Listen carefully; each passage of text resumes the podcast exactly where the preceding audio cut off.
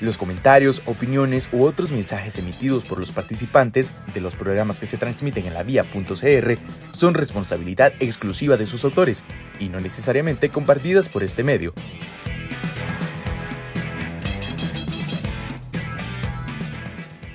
El 12 de octubre de 1492, Cristóbal Colón llegó al continente americano. Esto marcó un antes y un después en la historia universal. El día de hoy analizaremos el significado de esta fecha y su relevancia hoy en día. Para eso contamos con la presencia del historiador don Vladimir de la Cruz para ampliarnos este tema. Don Vladimir, un gusto otra vez que nos acompañe en este espacio.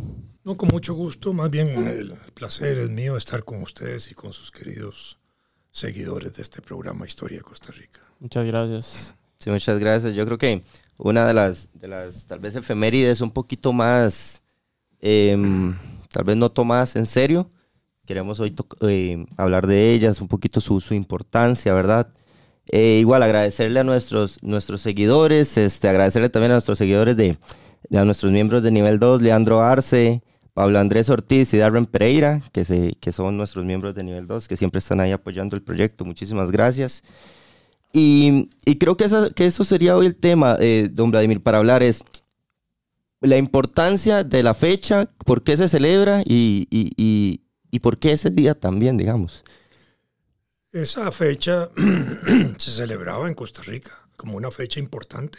Dentro de las efemérides nacionales tenía su lugar y se celebraba con bomba y platillo y todas las escuelas y todos los colegios entraban en esa fanfarria a recordar la llegada de Cristóbal Colón a América, por supuesto que sí. Eso cambió en el siglo pasado, a partir de la celebración del quinto centenario, pero hasta ese momento, esa era la fecha importante que recordaba la presencia de los españoles en el continente. ¿Por qué llegaron los españoles al continente? Esa es la primera pregunta. Primero porque andaban buscando nuevas rutas comerciales para ir a la India y la China, en una época en que en el Mediterráneo eso estaba bloqueado y no permitía ir por las rutas tradicionales a la India y la China en la famosa ruta de la seda, el incienso, de la canela, de las especies, un montón de rutas que habían para ir a esos lugares a traer cosas que no, se no habían en Europa y que se habían convertido en un elemento importante. Y ya se conocía por la época del Renacimiento y por el rescate del mundo antiguo griego y romano, de su ciencia, de su astrología, de todas esas cosas, se conocía de la redondez de la Tierra. Eratóstenes incluso había medido un arco terrestre y se sabía prácticamente la circunferencia. Eh, se habían desarrollado las universidades desde el año 1011 por ahí, y después tenemos a, en ese siglo del, del, descubrimiento por parte de los españoles del continente americano, eh, academias náuticas y los grandes navegantes, eh, Napoleón iba a decir, Cristóbal Colón, Magallanes, Vasco da Gama, Américo Vespucio, todos esos se educaron en academias náuticas, eran gente educada con conocimientos para navegar, donde tenían conocimientos de navegación, de manejo de barcos, de, de corrientes marinas, un montón de cosas, y del escenario celeste, digamos, del, de la parte celestial, que eran los mapas astronómicos que habían elaborado los griegos especialmente. Entonces, a través de eso se iban guiando. Y para mediados de ese siglo, de 1450 por ahí, ya tenemos el astrolabio, el sectante, la brújula, que eran instrumentos que habían revolucionado, digamos, el transporte, las rutas, porque permitía tomar,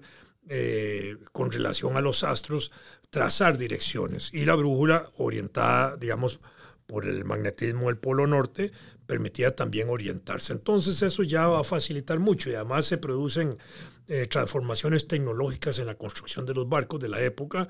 Aparecen los barcos de velas móviles que se pueden mover, etc. Eh, y se eliminan los remeros, que era una cosa muy importante, porque hasta ese momento lo que hacía era bordear costas. Entonces lo que hacían era bordear costas, pero meterse mar adentro no, porque si uno entra unos cuantos kilómetros más adentro, de pronto uno no ve nada. Y si no tiene uno los instrumentos científicos adecuados para guiarse, se pierde. Se pierden en, la inmensidad del océano porque no, no, no, no tienen puntos de referencia. Bueno, ya con esos eh, puntos de referencia y con esos elementos a Colón se le ocurrió dar la vuelta para ir a la India. Es decir, en lugar de ir a la India por la ruta oriental, Mediterráneo y cruzar el Mediterráneo, introducirse ahí en, tierra y todo eso, avanzar por mar para darle vuelta al mundo, pero no tenían noción del continente americano. Por eso cuando Colón llega a América cree haber llegado a las Indias occidentales, a las Indias por occidente. Había habido una, una penetración europea antes, en mil, en el año 890 de los vikingos que entraron a Islandia, Groenlandia, ellos le ponen nombre a Groenlandia, entran por los lagos, los grandes lagos de Estados Unidos y Canadá, llegan hasta Chicago, se devuelven, es un proceso colonizador que fracasa eh, y ahí muere eso, no trasciende aquello Europa porque en el año 1000 no se había desarrollado todavía el capitalismo, estaba apenas eh, embrionariamente desarrollándose el capitalismo en términos de las primeras fases que era la acumulación de capital y la acumulación de tierras, de ahí va a desarrollarse la fisiocracia, fisiocracia, poder de la tierra, quien tiene más tierras tenía más poder, o los metales, quienes tenían metales tenían más poder, eso no trasciende, los vikingos no llegaron con ese proceso, iban a colonizar, fracasaron en su colonización, regresaron, y no trascendió. Entonces es hasta la llegada de los españoles al continente que esto va a tener alguna trascendencia porque ya hay otra situación particular, ya están desarrollándose elementos avanzados de la sociedad capitalista embrionaria en aquella época, ¿verdad? Como es la acumulación de tesoro, la acumulación de capital, la acumulación de tierras, todo eso que daban poder a los estados europeos. Entonces cuando Colombia viaja, lleva documentos oficiales del rey y de la reina de España diciendo que todo aquello que no tenga dueño europeo, otros reyes se lo podían dejar. Era parte de la expansión de la época. Por eso es que cuando ellos llegan y no encuentran aquí reinos europeos, hacen una declaratoria que todo eso le pasa a posesión del rey y establecen una posesión del rey. Y ese, ese vínculo es el que va a marcar la incorporación, ahora sí, del continente americano al mundo europeo. Incorpora, expande la frontera española hasta aquí. Y eso hace que nuestra historia, la historia americana, pase a ser parte de la historia universal. Porque hasta ese momento la historia era la historia universal de Europa. Hay un poquillo del norte de África y algo así, pero no había más. Ahora no, ahora vamos a tener un continente incorporado como parte de la expansión española sin que ellos todavía tengan noción de eso. La noción del continente empiezan a tenerla a, principios del 1500, cuando Américo Vespucio es el que tiene noción por los viajes que ya han hecho y el cruce que han hecho del Cono Sur y todas esas cosas y las vueltas al mundo que le están haciendo Magallanes y otros, eh, de que aquellos son tierras nuevas. Y eh, Américo Vespucio las empieza a publicar en Europa y aparecían en mapas como tierras de Américos. Y empezó a, generalizarse el concepto. Ese Colón muere antes de 1510 sin saber que había descubierto tierras nuevas. Él creyó haber llegado siempre a la India Occidental. Bueno, esa es la tragedia de Colón, pero digámoslo así era. Con la llegada de Colón se estableció un modelo de violencia en, en el continente. ¿Por qué? Porque fue la posesión de las tierras de los reyes sobre el continente americano con todo lo que había, porque ellos traían la orden de apropiarse de todo, tierras, hombres, animales, riquezas naturales, todo. Entonces a la fuerza incorporan. Obviamente para los españoles aquello fue un descubrimiento de tierras que no conocían. Y así se catapultó la idea del descubrimiento hasta el siglo pasado, hasta, mil, hasta 1992. Digamos que se siguió hablando del descubrimiento de América, pero no se podía descubrir lo que ya estaba poblado y donde habían grandes culturas. La cultura incaica en todo el terreno que tiene, en todo el territorio que tuvo la cultura incaica, si se trasladara ese territorio sobre Europa, abarca desde la península ibérica prácticamente hasta los montes Urales, toda Europa. Ese era el territorio de los incas, ¿verdad? Métale a eso el de los aztecas y métale a eso el de los mayas, y es una tierra que estaba ampliamente poblada, riquísimamente poblada, con civilizaciones muy avanzadas, etc. Entonces, eso no se podía señalar así como un descubrimiento del de, el origen de nada. Para ellos sí. Para ellos sí, porque no las conocían y por eso las incorporan como tierras descubiertas por ellos, que se las apropian porque era la filosofía de la época. Y ahí empieza eso, con, ese, con esa incorporación del continente a, a la historia española, e inicia también lo que llamamos la historia universal. A partir de allí entra prácticamente todo el mundo conocido, excepto Australia en ese momento que no se conocía, y todavía Mm. eh, la fisonomía de, de África que tenían que seguir dándole vuelta y penetrando. Porque los españoles no solo tocaban las costas, también penetraban los territorios. Para poderlos dominar, tenían que penetrarlos y dominar y establecerse ahí con organización, con funcionarios políticos, etcétera, ejercer dominio sobre las comunidades que habían ahí para someterlas, hacerlas vasallas y siervas de los reinos o del rey de España en este caso, y entonces entra eso de esa manera. El, el modelo de violencia, yo no sé si hemos hablado de eso, pero yo creo que sí hemos hablado de eso Sí. en algún programa anterior. Entonces, claro. eso queda ahí. A partir de eso, la presencia española se empieza a desarrollar con la división administrativa de los territorios, los virreinatos, las capitanías generales como la de Centroamérica, el virreinato de España, al cual nosotros pertenecimos, que era el de México. El, el de México fue el más grande, llega hasta las Filipinas y se proyecta hasta la isla de Taiwán, hasta Formosa, como la llamaron los españoles. Formosa en el lenguaje antiguo español quiere decir hermosa y era el virreinato más grande, por eso un rey español dijo que en sus territorios nunca se ponía el sol. Y puesto en esa dimensión era cierto, desde España hasta Formosa, dándole la vuelta al mundo, era prácticamente cierto.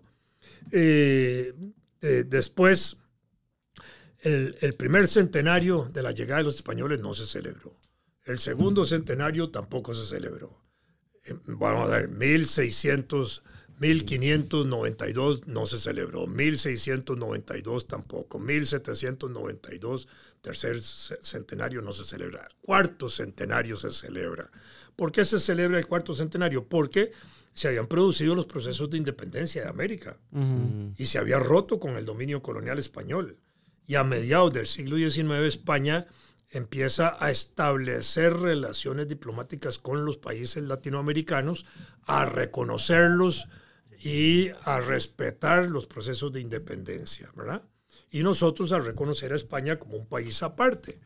Entonces, el cuarto centenario se celebra en 1892 con una feria mundial con bombas y platillos, incorporando a todo el continente en esa celebración, y de ahí surge el llamado Día de la Raza, el Día de la Hispanidad y el Día de la Madre Patria. ¿ya? Y eso prolonga durante todo este siglo hasta 1992 ese concepto todavía vinculado a la España, pero ahora exaltando la presencia española en el continente. Esa presencia española fue un desastre para el continente, fue de atraso. Si nosotros vemos comparativamente los procesos de colonización de las eh, regiones que no fueron dominadas por España, por Inglaterra y esos otros países, ahí hay un progreso social muy importante. Y hay un progreso social económico más importante que el que se desarrolla en América. Hubo una cadena ahí que atrasó eso, sí, a mi modo de ver, la religión católica.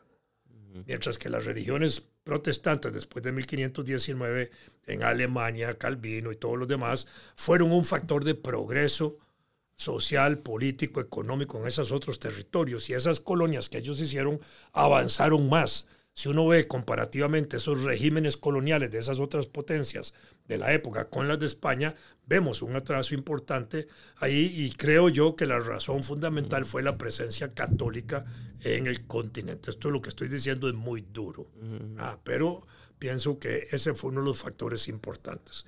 Bueno, ahí empieza eh, ese proceso de eh, exaltación del, del 12 de octubre de 1492 y a partir de allí empieza a hablarse entonces del Día de Colón en algunos países, del Día de los Nativos Americanos, como se habla en Canadá y en Estados Unidos, que es otro proceso colonizador. Eh, hoy se habla de- de- del Día de los Pueblos Aborígenes, ¿verdad? Día de las culturas y todo. Se habla del Día de las Culturas, etcétera, pero eso viene del siglo pasado, 1992, y no de 1992, sino de una década anterior. ¿Por qué de una década anterior? Porque en esa década anterior las academias históricas del continente, los grupos de historiadores eh, del continente empezaron a replantear, a propósito del quinto centenario, la discusión sobre el descubrimiento de lo que se hablaba, que no se podía descubrir aquello que estaba densamente poblado, porque el continente americano, al momento de la llegada de los españoles, se calcula que tenía entre 90 y 110 millones de habitantes, según los propios demógrafos españoles, como Sánchez Albornoz. Y eh, Mario Flores Macal, un investigador salvadoreño que vivió con nosotros aquí en Costa Rica y murió aquí en Costa Rica en un accidente automovilístico, había señalado que para Centroamérica eran entre 5 y 7 millones de habitantes. Y en ese sentido, y para Costa Rica, los estudios que ha hecho Eugenia Ibarra señalan que no menos de 500 mil habitantes. Y estudios posteriores de arquitectos y eso, que no han sido debidamente publicados y eh, adecuadamente aceptados, eh, posibilitan que hubiera habido hasta un millón de habitantes, haciendo análisis de los basamentos de las ciudades. Entonces, entre medio millón o un millón de habitantes era un país bastante poblado para la época y en ese sentido no se puede descubrir lo que está poblado. Es decir, no, hay nada nuevo ahí, ya está poblado, están desarrollados las culturas. Nosotros tenemos las, los, culturas aborígenes en Costa Rica muy bien presentes y tenemos sus, sus evidencias y sus eh, aspectos arqueológicos y hasta urbanos que tenemos de esas culturas, de manera que ese es el punto. Entonces empieza a discutirse eso y la celebración del quinto centenario, ahora sí a nivel internacional, empezó a adquirir la forma de encuentro de culturas y ya no del Día de la Raza, ni de la presencia de Colón, ni nada de eso. Colón, un agente ahí importante que contribuye a esa situación, pero hemos cambiado la celebración a el Día del Encuentro de las Culturas. Un encuentro violento, sí, en perjuicio de las culturas americanas también, pero el encuentro de culturas. Ese encuentro fue mutuo, tuvimos beneficios, ellos también tuvieron beneficios, no por la parte del encuentro cultural humano, sino por la riqueza del continente, por la riqueza de la variedad de los cultivos, por los animales, por lo que ellos también trajeron en ese sentido, todo eso y el intercambio que empezó a producirse de modo comercial entre una parte y la otra y nosotros empezamos a meternos en lo que podríamos llamar una primera globalización mundial, porque se incorpora el continente americano a la economía europea. Entonces se establecen puertos, en España, Cádiz y Sevilla, que son los puertos principales de comercio con el continente y los únicos importantes de contacto. Solo a través de ellos se podía llegar al continente, igual que como funcionan hoy las aduanas portuarias, aeropuertos, fronteras o puertos marítimos. Solo a través de ahí se puede entrar y salir de un territorio con personas o con mercadería igual. En aquella época se establecen Sevilla y Cádiz para mover eso y en América distintos puertos, eh, Veracruz, Portobelo, aquí en Panamá, Caracas, en Venezuela, etc. Y ahí se van creando los puertos de entrada y salida. 1713, eh, España estaba, digamos, debilitada en el contexto europeo por razones internas y, y externas también, y entonces firma un tratado, el Tratado de Utrecht con Inglaterra, que permite que naves inglesas puedan comerciar o puedan realizar esas rutas comerciales desde, España, desde España, trayendo y llevando cosas. Y con ellos entran las ideas liberales al continente, que van a ser una de las concausas o una de las causas adicionales del proceso de la independencia, cuando los criollos empiezan a interesarse en las traídas de los ingleses y el libre comercio y el mejor pago y esas cosas, y los españoles no quieren soltar eso, y entonces aparece ya una tesis de que para poder comerciar con los ingleses hay que independizarse y tomar decisiones propias, y esa es una de las causas. Bueno, ese es otro, eh, eh, otro aspecto otro... de ese proceso, pero ahí hemos entrado ya a una globalización comercial, porque nos incorporamos y el mundo adquiere una dimensión global, entendámoslo así. Y a partir de allí eso se desarrolla de esa forma. Hubo una disputa de tierras entre España y Portugal por el Brasil. Mm. Eso se definió por un tratado, el Tratado de Tordesillas, que lo definió el Papa Gregorio en aquella época, donde el Papa católico y los reyes de Portugal y de mm. España católicos le pusieron eso al Papa para que resolviera casi como una decisión divina y el Papa trazó una línea y pum, y un lado para Europa, para Portugal y el resto para españoles y entonces quedó el Brasil del lado de los portugueses en la forma como había y además los brasileños ya habían entrado ahí. Entonces ahí empezó a desarrollarse ese proceso. Y entre ingleses y españoles, digamos, no hubo conflicto en, en, el norte. No, no, porque eh, no había ningún conflicto en eso, porque los, los españoles llegaron hasta la Florida, ah, por supuesto. Y, y, parte de todos los territorios de los Estados Unidos era parte del virreinato de México. Después España se deshizo de una parte, le vendió a los franceses, la Luisiana, después la Florida eh, la terminó vendiendo y, así se fue deshaciendo de territorios y lo demás quedó en México. Después México mismo se encargó de ir vendiendo territorios y otros los usurparon y en otros participaron operaciones como las de Walker en Sonora y, y en otros lugares ahí, ¿verdad? que eh, contribuyeron a separar territorios de México y el general Santana, presidente de México en 1840 y pico por ahí, contribuyó a vender y a deshacerse territorios, a pesar de que había sido uno de los militares importantes del proceso de la independencia de México pero ya presidentes terminó deshaciendo el territorio mexicano en ese sentido. Entonces, ese es el proceso, digamos, que dimensiona el 12 de octubre. Hoy nosotros ya no celebramos el encuentro de culturas, el, el, día, el, día de las, de, del descubrimiento, sino el encuentro de culturas. Ese es el día que celebramos nosotros. Así fue establecido para nosotros aquí en Costa Rica desde 1994 de manera oficial.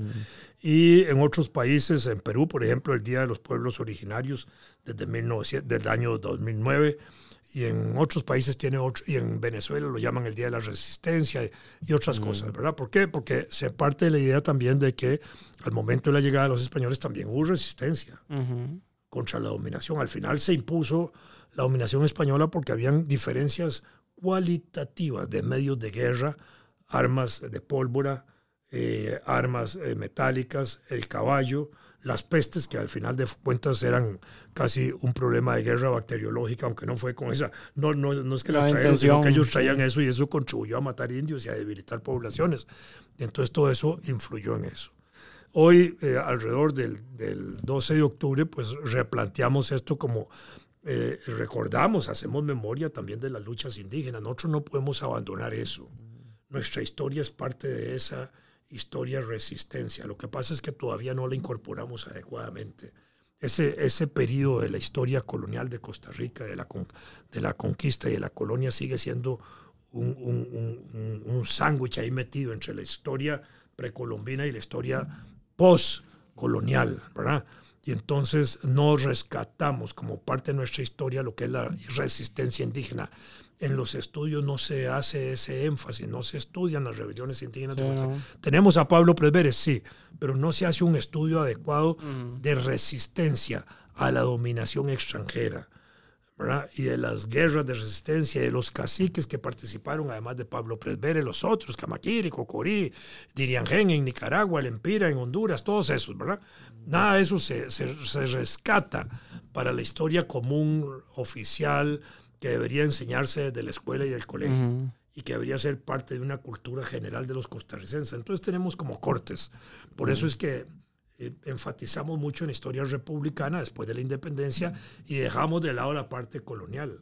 Si nosotros quisiéramos hablar de autoridades gubernamentales de Costa Rica, tenemos que meter a nuestros caciques, a todos los gobernadores y reyes y virreyes de España, porque era parte de nuestra historia, es parte de nuestra historia. Pero esa parte también la desconectamos, cortamos. Eso como que no es nuestro. Era nuestro. Nosotros éramos parte de España, parte del virreinato, parte de la capitanía. Y ahí habían autoridades, reyes, virreyes, eh, capitanes generales y los gobernadores locales. Y al final vamos a tener como 200 viejos ahí metidos. Y eso no lo estudiamos tampoco. Y es que yo siento que... Hay, hay, hay, hay, digamos, buena bibliografía sobre esos gobernadores, donde hay descripciones de ellos, de la importancia que tuvieron desde el punto de vista de cómo se informaba en España y que también describen parte de la vida de la conquista de la colonia. Entonces, pero esa parte también la desconectamos. Y, como que la historia nuestra empieza en 1821 para acá. Entonces ese es un problema importante. Y es que yo siento que está como polarizado. Es como, eh, si usted habla bien de España, es que usted está a favor de la colonización y de todo lo que hicieron. Y si, y si usted habla mal o, critica algo de, de, española, no, es que usted es parte de la, de la leyenda negra, ¿verdad? La famosa ahora leyenda negra que dice que no, que es que pura desinformación. Entonces, como que no hay un punto medio. Me, me, me, gusta, me gusta mucho esa forma de ver de que los gobernadores de España también fueron gobernadores de Costa Rica. Sí, eran gobernadores de Costa Rica. Sí, gobernaron la provincia de Costa Rica. Y fue España la que nos dio los límites. España dividió toda la Capitanía General y puso los límites que casi no han variado nada. desde que España se definió eso, porque nos definieron y, el gobernador estaba ahí en la provincia de Costa Rica y no había discusión de eso, y cambiaban gobernadores y venían y morían y toda la cosa. Y, eran parte de nuestras autoridades, eran nuestras autoridades. Podemos hoy rechazarlas, sí, como rechazamos todo el colonialismo, pero eran los que gobernaban Costa Rica en ese momento, eso no lo podemos ocultar. Y, y podemos valorarlo positivo o negativamente en términos de aquellas cosas que hoy podríamos considerar positivas de la presencia de ellos como negativas de su presencia. Ah, pero es parte de un proceso, igual que como podemos valorar los eh, gobiernos de Costa Rica desde 1821 y 24 en adelante entre lo positivo y lo negativo que deja cada gobierno. Eso es igual. Eso lo podemos exactamente valorar en la misma dimensión, ¿verdad? Pero eso como que no, no se hace, se oculta. Como que se oculta como que es un borrón que hemos hecho ahí en la memoria histórica que no debería hacerse. A propósito de eso, entonces viene la discusión de los monumentos de las autoridades coloniales, si debemos tener o no debemos tener monumentos. Eh, eh, nosotros con quitar un monumento no borramos la historia. No. Ahí existieron los, los gobernadores, existieron los presidentes. Aquí se quiso quitar a León Cortés, ah, porque era medio nazi. Y hay una discusión sobre eso. En fin, al final son nuestros gobernantes. Yo sería más bien de la idea de hacer un gran paseo de los... Paseo, quiero decir, un, una, una, avenida como la del Paseo Colón, por poner un ejemplo, donde ahí estuvieran bustos de todos los jefes de Estado y presidentes de la República, como hay en otros países. Ah, y, y, que, que, la gente entra ahí y entiende eh, empieza a enterarse de quiénes gobernaron y se porque no hay mucho. por saber qué hicieron y todo eso. Y, y, es un proceso que contribuye a mejorar el conocimiento histórico nuestro, nuestra memoria histórica. Pero si a eso le abonamos la crítica, el estudio crítico, entonces podemos decir, estos fueron buenos y estos tuvieron esta cosa buena y estos lo hicieron malo. Y ahí podemos ir enriqueciendo, digamos, nuestro conocimiento histórico. De la presencia del 12 de octubre, también tenemos que decir que Colón llegó a Costa Rica en septiembre de 1502, en el cuarto viaje. Eh, y ese cuarto viaje de Colón fue muy rico porque hay descripciones hechas de ese cuarto viaje que son hermosísimas, bellísimas. Porque Colón inicia el, cuarto viaje allá en Honduras y termina en Panamá.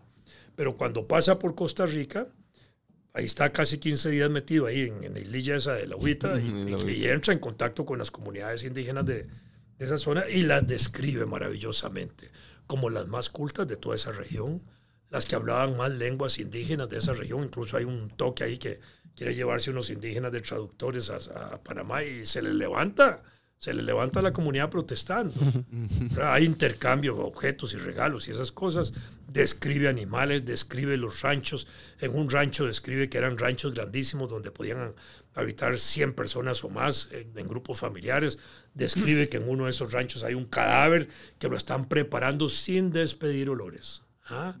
Es interesante porque eso significaba que esos indígenas tenían formas de tratamiento de cuerpos de muertos para, eh, ya fuera para embalsamarlos de alguna manera, preservarlos y hacerle los trámites mortuorios posteriores. Pero eh, había un manejo de eso muy interesante. Describe animales como mirobalano y otros que están en la zona. Entonces, eso es una cosa que es importante en ese sentido. ¿Qué nos dejan los españoles? Lengua. La lengua española la impusieron a la fuerza, obviamente, sobre las comunidades indígenas. No podían ellos eh, someterse al, conocimiento de las lenguas indígenas porque eran más de 40 dialectos en todo el continente. Entonces era más fácil imponer la lengua dominante, obligar a la gente a aprender eso, que era una manera también de identificar al dominado con el dominador. ¿verdad? nos dejan los vestidos porque ellos nos visten, nosotros andábamos casi semidesnudos, ¿verdad? Entonces nos visten, ¿a qué estilo nos visten? Al estilo como vestían los mm, españoles. Entonces había una identificación de vestidos con el dominador también. Entonces hablamos como el dominador, nos vestimos como el dominador y ahí nos vamos identificando más, igual que cuando se mete la ropa americana aquí con jeans y con otras cosas y con marcas y un montón de cosas que la gente empieza a, andar lleno de marcas extranjeras, ¿verdad? Anunciando a las empresas de, comida chatarra y todas esas carajadas.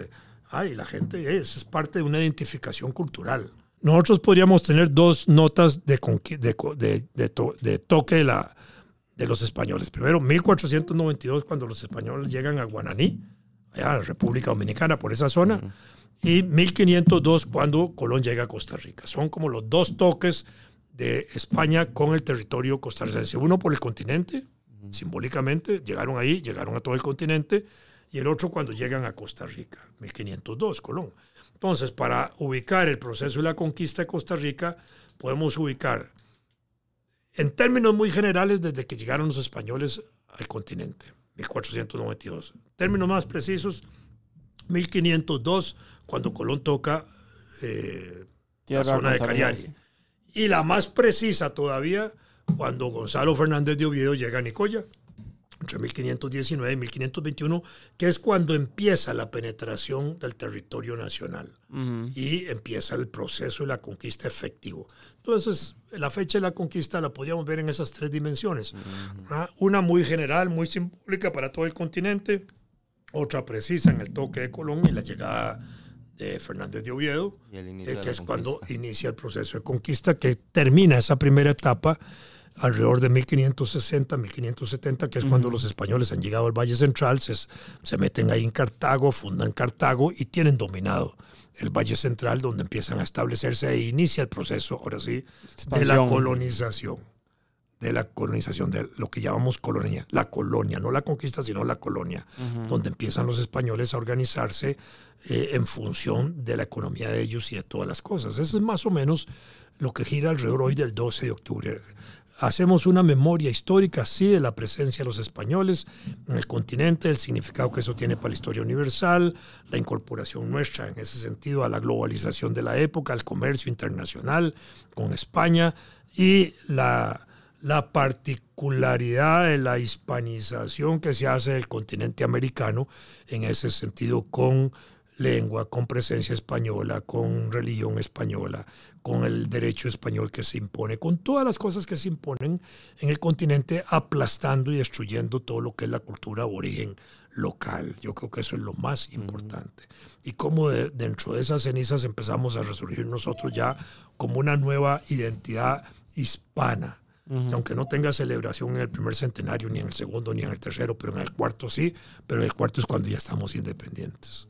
Y cuando ya tenemos alguna presencia que tiene que reconocerse. Entonces España crea el vínculo ese de la ruptura que se había hecho en 1821, en el 1826, el último país que se independizó de España, la, la, la ruptura esa y ese tránsito a la celebración en que empieza a rescatar el vínculo con el desarrollo del concepto de hispanidad, del Día de la Raza y ese tipo de cosas que trataron de darle vuelta. Y el mismo, en, Costa Rica, incluso parte de eso es la gestación de la moneda El Colón, que se mm. hace en 1897 como resultado de todas esas celebraciones. Que es algo que también ha sido súper criticado, ¿verdad? En algún momento, me imagino que antes también, en algún momento... en Honduras está el Empira. en Panamá está el Balboa.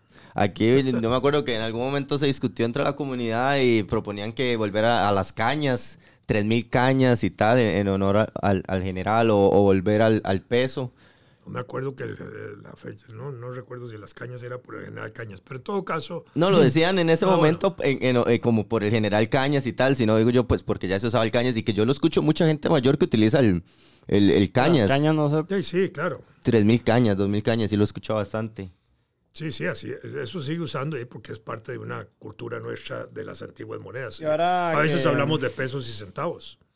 y no de mm, céntimos. Tenemos que hablar de colones y de céntimos, que es la unidad monetaria de los últimos 127 años, digamos así. todavía Ahora que lo he mencionado esto, Vladimir, de la leyenda negra, que también, bueno, hay una leyenda negra y una leyenda blanca.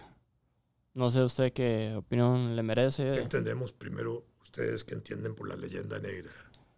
Es que bueno, eh, se dice, o lo, escuchamos nosotros mucho, de que existe una leyenda negra alrededor de la conquista española, que lo que se ha encargado es de satanizar eh, y, eh, y, exagerar, digamos, esa parte violenta de los españoles y que más bien, pues, hasta en algún punto pudo haber hasta dejado mejores cosas porque se habla de que... hay dos conceptos, dos conceptos, ahí está importantísimo.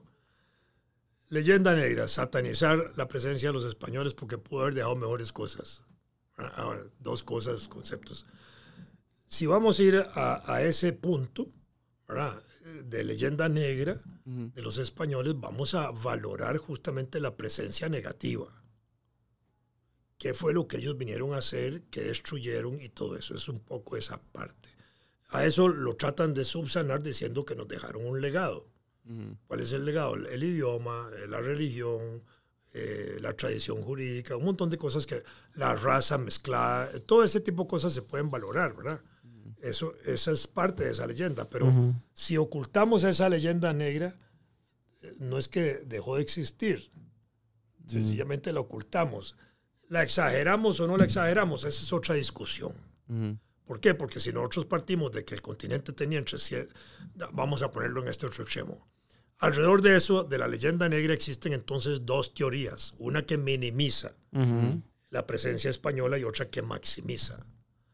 La que maximiza es la que pone las cosas en grandeza. Habían tantos indígenas en el continente entre 90 y 110 y otra que va a decir que no, que no eran tantos. Entonces el daño no fue tan grandote. Que en Costa Rica habían 500 mil indígenas. Ah, bueno, pero en 1800 habían 30 mil habitantes, habitantes, con un 15% de indígenas. Entonces, ah, no fue tanto. Me explico, minimizan. Sí. Y otras que maximizamos, yo me oriento en las teorías maximistas, es decir, las que creen que el impacto fue mayor, que había mucha población. Entonces, al, al valorar ese impacto, entonces el impacto es brutal, porque todo eso desaparece, destruyen. Y entonces ahí entra esa parte de esa leyenda blanca. La leyenda negra, la leyenda blanca, ¿cuál sería ahí? La bondadosa, la de seda. Ah, lo que nos dejaron, sí. sabemos lo que nos dejaron, hablamos español, somos católicos, etcétera, todo ese tipo de cosas. Pero ¿a qué costo? La religión católica se impuso destruyendo templos indígenas, destruyendo los conceptos religiosos indígenas, construyendo sobre los templos indígenas templos católicos, que así lo hacían y desapareció todo eso porque había que hacer como un borrón y cuenta nueva. Entonces, esa es una discusión, esa es una discusión mm. que existe y existirá mucho tiempo.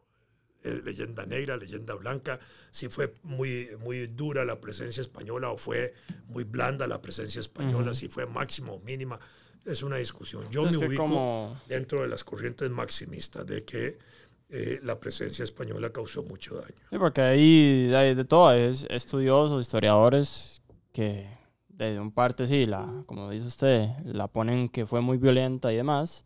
Es que y hay otros, no, pero que la engrandecen, como dice usted, que, que la hacen mucho más. Hay otros que tal vez ponen un punto medio y otros que de ahí ponen, no, que fue muy pacífica, como habla usted, que no, fueron muy pocos habitantes, no sé qué. Sí, claro. Pero de ahí, como todo, y ahí queda en, la gente, ¿verdad? ¿Cuál de las dos se queda? Sí, hay gente que, que, como todo, ¿verdad? Lo que hablábamos de la polarización y tal, pero lo importante es ver los dos lados de la moneda y sobre todo tener un, un criterio, ¿no? ¿no? No, quedarse solo con una parte. Igual nosotros decimos algo acá, pero siempre instamos a los que nos están viendo que si algo de acá no les termina de convencer, siempre pueden dejarlo en los comentarios y nosotros vamos a por ahí estar siempre hablando. Quienes, nos oyen, quienes nos oyen deben tener el siguiente parámetro. Hay tesis, hay quienes defienden la presencia española y hay quienes, conociendo la presencia española, criticamos esa presencia española en los excesos que se cometieron, Pero no se puede ocultar ni la presencia española ni el desastre que hicieron. Mm, ni tampoco puede exaltarse nada más la violencia indígena contra los españoles como algo injusto contra los españoles. ¿Por qué? Porque los indígenas estaban defendiendo.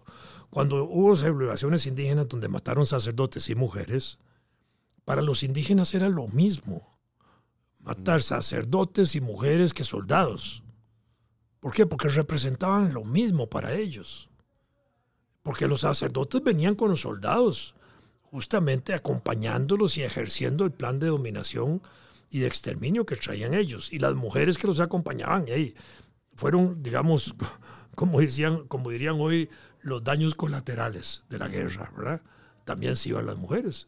¿Por qué? Porque representaban la misma esencia dominadora. Y frente al dominador, los indígenas resistían contra los dominadores como fueran, hombres, mujeres, sacerdotes.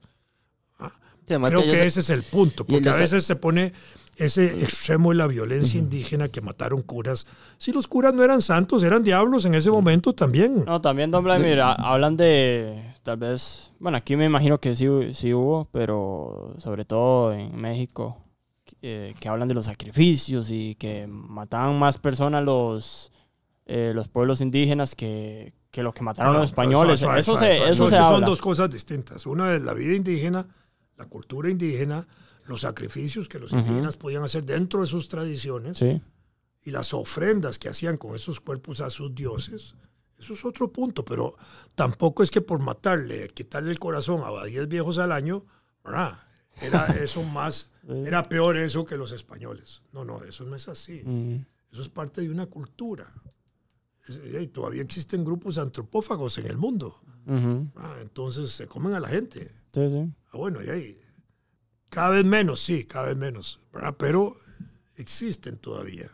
Entonces no es ese problema. En esa cultura, esos sacrificios eran parte de un proceso cultural. Es como si ahora existiera aquí en Costa Rica, por poner un ejemplo extremo, una cultura en la cual tendríamos que sacrificar a 10 doncellas al año. Para ofrecérselas a un dios. se buscan las diez doncellas, pero además se preparan. Esas diez doncellas o los jóvenes que se sacrificaban, no era que los agarraban así, venga usted, lo vamos a que no, no, los preparaban para la muerte. Y probablemente iban felices de ser sacrificados. Porque quien está preparado para eso acepta esas condiciones. Es como esos yihadistas y esos carajos que se matan en esos pueblos árabes con bombas y todo. ¿Por qué? Porque se preparan mentalmente a que el acto en que van a morir es un acto que los libera y los manda al cielo y algunos piensan que tienen hasta 10.000 vírgenes a la par de allá. Ah, sí, sí, estoy hablando en serio. es decir, porque es un valor cultural. Entonces, eh, eso es lo que hay que entender. No, aquí no podemos ahora medir eso en términos de que ah, los pueblos nuestros eran, los pueblos aborígenes eran pueblos salvajes. No, no el salvajismo fue también el que impusieron los españoles. Eh, eh, hay que ver cómo se valora eso, cómo se interpreta, cómo se ve eso. No, lo digo porque hay personas que hablan de eso, ¿no? Eh, o sea, como que lo... Porque esa ha sido la cultura que se les ha metido, esa ha sido la información que se les ha metido negativa en torno a eso. Tal vez una última pregunta, Vladimir, que tenía.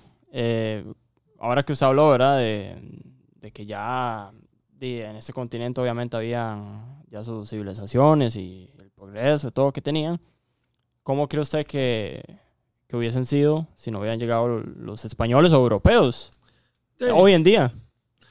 Muy, muy difícil prever eso. ¿Qué hubiera pasado si no hubieran llegado los españoles? La cultura inca se hubiera impuesto más sólidamente, incluso porque recientemente han hecho descubrimientos de ciudadelas indígenas incas todavía tan grandes como Machu Picchu y de una enorme importancia como esa ahí en el Petén y en la zona de Guatemala se han encontrado ahora una extensión gigantesca de la cultura maya, enorme, enorme, enorme. En, en, la parte de México se está haciendo una cosa igual. Entonces, lo que estaríamos haciendo es pensando que nada de lo que hay construido hoy existiría y que sobre, antes que eso existirían un montón de edificios y edificaciones indígenas. En las eh, descripciones que se hacen proyectadas de los aztecas, incluso ahora hay una National Geographic de los Estados Unidos muy importante donde tienen los trazados indígenas de las carreteras, de los vínculos, de los pueblos, de todo. En Guayabo de Turrialba hay un, arranque, una calzada, un camino que va desde Guayabo de Turrialba hasta el norte del país.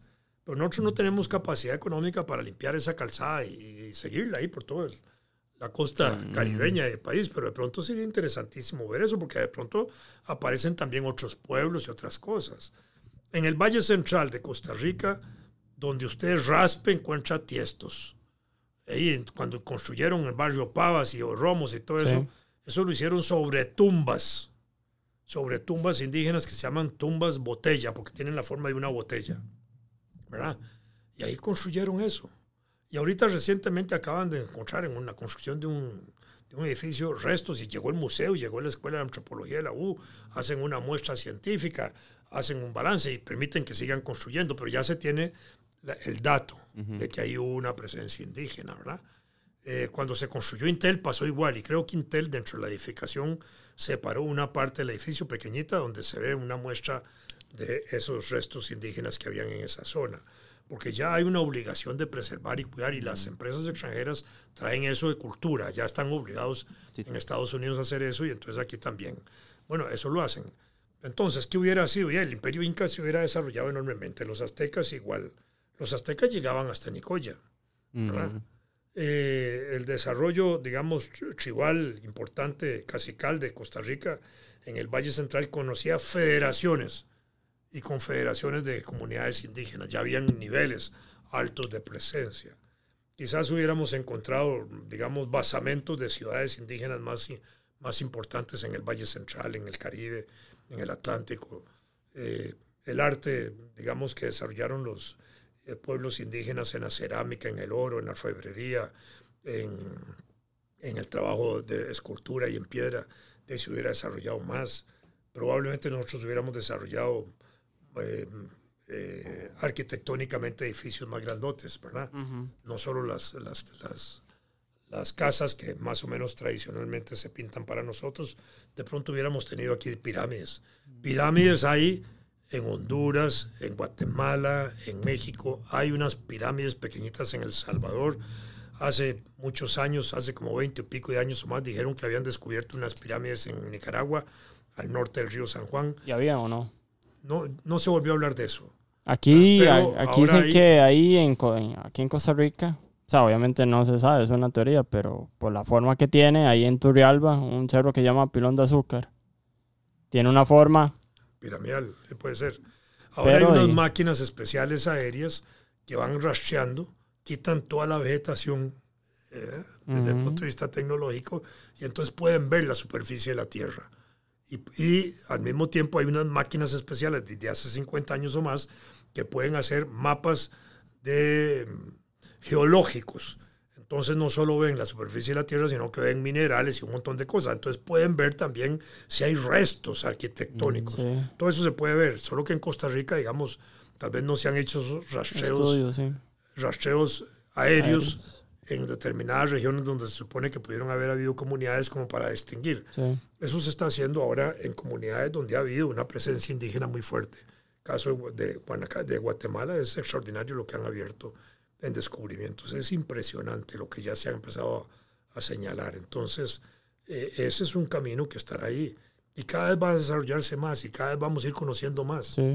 Ah, el problema es que nuestros países son pobres para dedicarle riqueza económica a, la explotación de, no a la explotación, a la exploración. A la exploración de esos sitios arqueológicos que requiere mucha plata y gente también. Sí que vaya ahí, porque el, el, sitio arqueológico hay que hacerlo casi así con un detalle, con unos pincelitos y con unas cositas que se duran montones de tiempo, ¿verdad? Porque van rastreando todo y porque van buscando hasta pedacitos de huesos y cosas así, ¿verdad?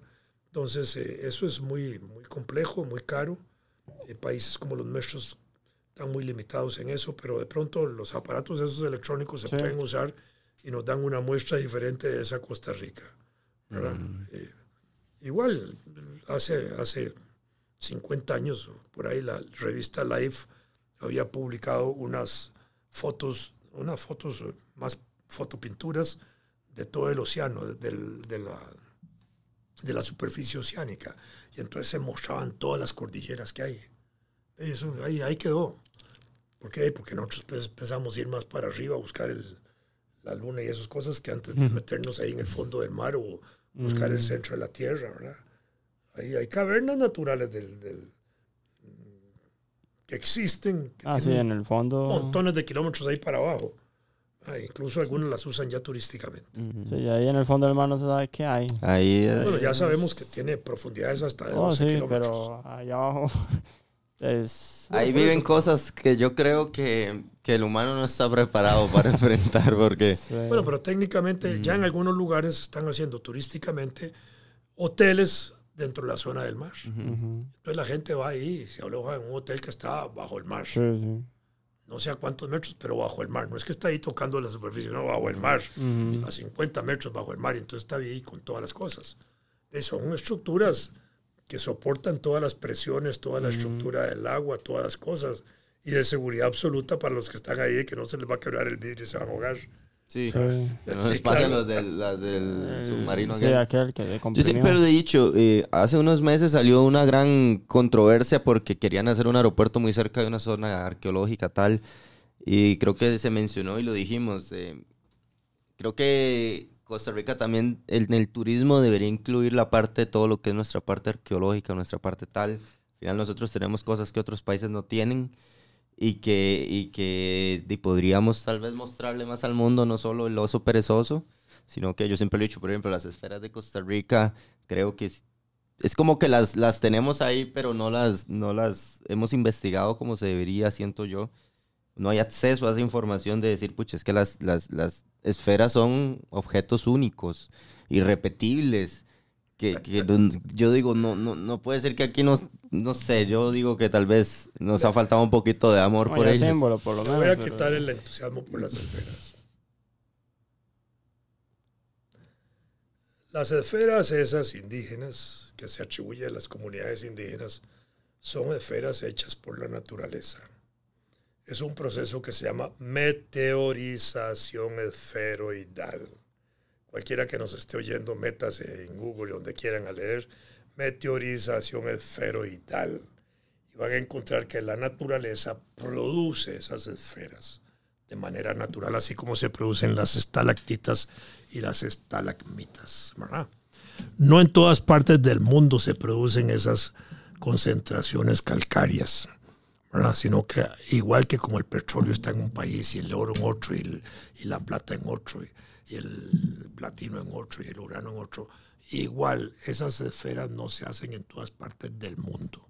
Pero Costa Rica tiene áreas especiales donde se producen esas esferas de manera natural. Y los indígenas lo que hicieron fue seguramente descubrir eso en la naturaleza, sacarlas, rasparlas en la parte superior, que son capitas muy finas, hasta que quede el núcleo duro, y tal vez pulirlas un poquito. ¿verdad? ¿Por qué? Porque ese es un proceso de la geomorfología, que es una de las ramas de la geología que estudia justamente las formas del relieve y el desarrollo del origen de las formas terrestres. En Costa Rica y en la zona sur y aquí en Puriscal. Cuando yo estudiaba geografía e historia, que llevábamos las dos carreras, y llevábamos los cursos de geomorfología, de geología y de oceanografía, Enrique Malabasi Vargas, que era el geólogo que nos daba esos cursos, nos llevaba ya a Puriscal a raspar la montañita y a encontrar esas piedritas Son naturales. naturales. ¿Y hay alguna otra parte del mundo donde hayan? Ahorita no recuerdo, pero son Creo que pocos- sí, yo he visto en otro países lado. No sé si y fue. pocas las regiones, por eso es que las tenemos ahí concentradas en la zona sur y aquí en Puriscal y en otros lugares. Pero ese es un fenómeno natural. Por supuesto que le han dado ya un símbolo natural, Ujú. se asocia eso a la cultura aborigen, está bien. Pero desde el punto de vista científico, eso es lo que yo les estoy Bueno, diciendo. nuestras, nuestras culturales prácticamente las endiosaron, digamos, ¿verdad? O sea, las... Bueno, Bueno, a ver, yo también me son- sorprendería. son perfectas. O sea, sería increíble. Yo me topo Yo, una yo me hasta ahorita loco. esto que dice, Sí. menciona Vladimir, di- Sí, sí, sí, no, no. lo escucho, entonces... Sí, sí. de ahí, Y es que hay es- que- es Ahí fascinante. tarea de Sí, ahí, ahí- Sí, sí. hay que Ahí investigar hablaremos más. más, después. Sí, claro. De hecho, queremos dedicarle tal vez un, un, un capitulito a ellas.